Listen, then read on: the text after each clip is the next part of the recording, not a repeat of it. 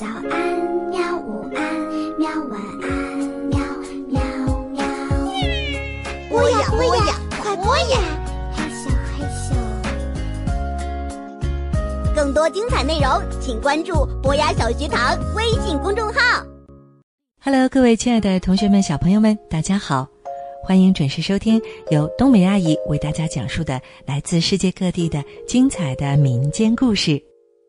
古老的故事总是能给我们提供美妙的睡前时光，让讲故事和听故事的人都倍感幸福。那么今天呢，冬梅阿姨即将为大家讲述的是一则法国的故事《小亨利》。这个故事是由19世纪一位具有俄罗斯血统的法国著名女作家塞居尔伯爵夫人所著。塞居尔伯爵夫人呢，她从19岁就开始写作，她的作品故事曲折动人，插图丰富优美，深受读者们的喜爱。那么今天冬梅阿姨即将为大家讲述的这一则故事《小亨利》，讲述了小亨利为了救活妈妈的性命。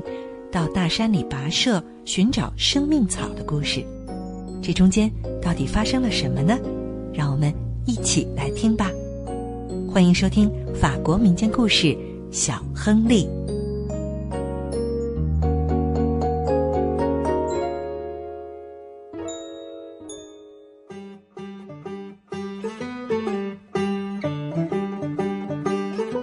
小亨利今年七岁。他和妈妈生活在一起，在妈妈眼里，小亨利是最最可爱的孩子。妈妈每天做针线活儿拿出去卖，而小亨利呢，则扫地、擦地板、做饭，包揽了家里所有的家务活儿。他们住的房子孤零零的，离别人家很远，窗户对面是一座大山，山高极了。几乎没有人爬到过山顶。山的四周有急流，有高高的墙，还有根本通不过的悬崖峭壁。母子俩相依为命，生活过得很幸福。可是，忽然有一天，妈妈病倒了。可怜的小亨利急坏了，他日夜守护在妈妈身边。可妈妈的病却一天比一天重。小亨利快绝望了，他大声的喊起来：“仁慈仙女，快救救我可怜的妈妈吧！”话音刚落，一个衣着华丽的女人走进屋来，用温柔的声音问道：“你要我来做什么，我的小朋友？”小亨利跪在仙女面前。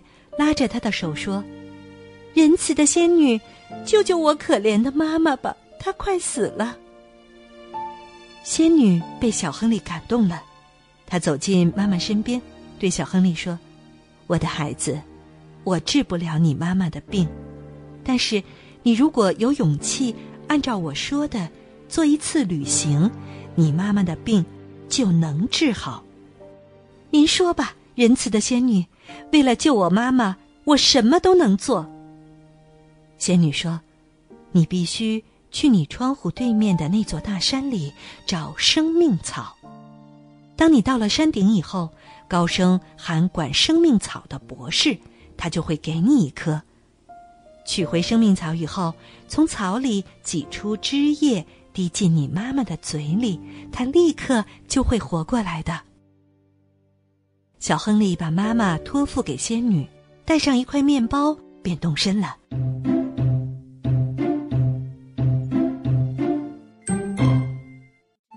走了大约三分之一的路程，他看见一只乌鸦掉进陷阱里。乌鸦的两个爪子被捆着，怎么也逃不出陷阱。小亨利跑过去，把绳子弄断，救了乌鸦。谢谢你，小亨利，我一定会报答你的。乌鸦说完，扑扇着翅膀飞走了。小亨利走累了，就在一个密密麻麻的荆棘丛边休息。这时，他看见了一只狐狸正在追捕一只公鸡。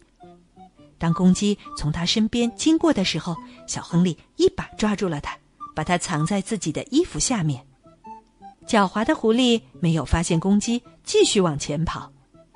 公鸡得救了，他用微弱的声音对小亨利说：“谢谢你，小亨利，我会报答你的。”小亨利继续往前走，看见一条蛇正要吞噬一只青蛙。他又救了青蛙，青蛙对他说：“谢谢你，小亨利，我会报答你的。”小亨利来到了山脚下，一条又宽又深的大河挡在了他面前，既没有桥，也找不到船。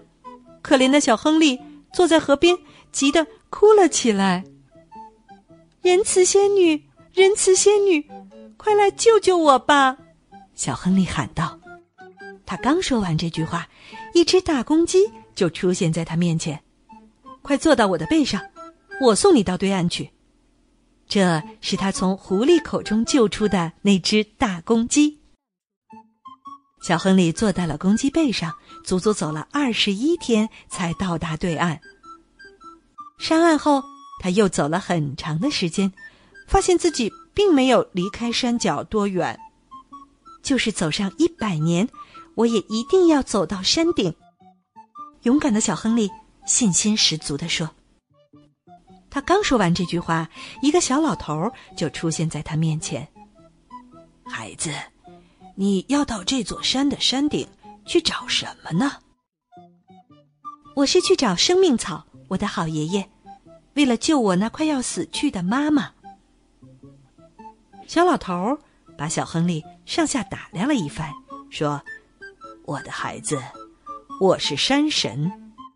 你把我的麦子全收割完，打完场，磨成面，再做成面包，我就让你过去。你需要的一切工具都可以从旁边那条沟里找到。小老头儿不见了，小亨利望着眼前这漫山遍野的麦田直打怵。可是他没有丝毫犹豫，脱去上衣。从沟里拿起一把镰刀，便割起麦子来。他割了整整一百九十五个白天和一百九十五个夜晚。麦子割完了，小亨利就开始打场磨面，整整磨了九十天。磨完面，他开始揉面和烤面包，这样又干了一百二十天，最后终于把烤好的面包整整齐齐的放在了。面包架上，做完了这些，小亨利非常高兴。他招来山神，山神数了数面包，一共四十六万八千三百二十九个。小老头在他的脸蛋上拍了一下，说：“你是个好孩子，对你的劳动我感到十分满意，因此，请拿着这个。”说着，他从口袋里掏出了一个木质小烟盒。交给了小亨利。你回到家后，打开烟盒，就会得到你从没有见过的烟。说完，小老头便消失了。随后，小亨利又帮巨人摘葡萄，越过了高大的墙；帮大狼打猎，越过了断崖山谷；帮大猫捕鱼，越过了又宽又长的水沟。这期间，他得到了他曾经救过的青蛙和乌鸦的帮助。帮他们干完活儿，巨人、大狼和大猫对小亨利的劳动都很满意，分别送给了他需要什么就给什么的树枝，想到哪儿骑上就能骑到的棍子，还有抓抓前额就能消除病痛、使人变得更年轻的大猫爪子，作为报酬。做完这些，小亨利一共用了一年多的时间。现在，小亨利终于来到了长着生命草的花园。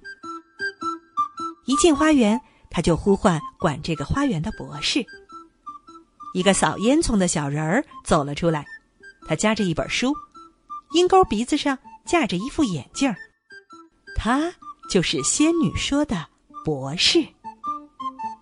博士领着小亨利来到植物园深处，在一棵孤零零的植物旁边，他从口袋里掏出一把剪枝用的小剪刀，剪下一根枝子来，递给小亨利说：“这就是生命草，你就按照仙女告诉你的方法去做，但是一定要拿住了，不要让它从你的手里滑掉，否则不管你把它放在哪儿，它都会逃走的，那样你就永远别想再找到它了。”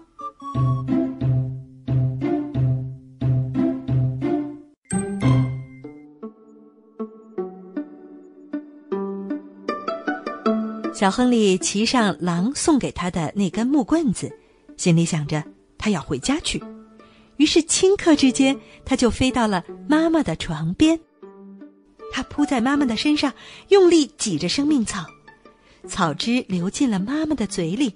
妈妈顿时睁开了眼睛，用两只手臂抱住小亨利：“我的孩子，我病得多么厉害，可现在我觉得好多了。”我饿了。说完，他又惊奇的望着小亨利，继续说：“你你怎么长得这么大了？几天功夫，你怎么变得这么高了呀？”小亨利真的长高了一头，因为他已经走过了两年七个月零六天了。现在他已经快十岁了。还没等他回答。窗户开了，仁慈仙女走了进来。她走到妈妈的床边，给妈妈讲了小亨利为救她所做的一切。仙女说：“小亨利，现在你把小老头和巨人给你的礼物拿出来，按照他们的嘱咐试试吧。”小亨利打开了烟盒。里面立刻钻出来一大群小小的工人，这些工人只有蜜蜂那么点儿大，整整装满了一间房子。他们灵巧而迅速的开始工作，不一会儿就造好了一座漂亮的房子。他又从口袋里掏出那根树枝子，碰了碰，柜子里立刻就装满了漂亮的衣服。桌上出现了一桌热气腾腾的晚饭。小亨利和妈妈坐在桌子边吃了起来，他们的胃口很好，嗯，因为已经快三年没有吃饭了。从此以后啊，小亨利和妈妈就幸福的生活在一起。人们不知道他们究竟活了多长时间，或许。仙女使他们长生不老，并且把他们接到了仙女住的宫殿里去了吧。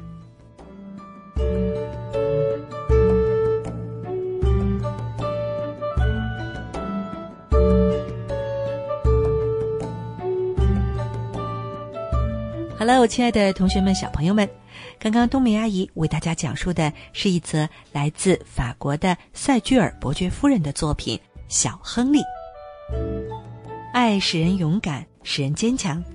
衷心的祝愿小亨利和他的妈妈能够一直幸福快乐的生活下去。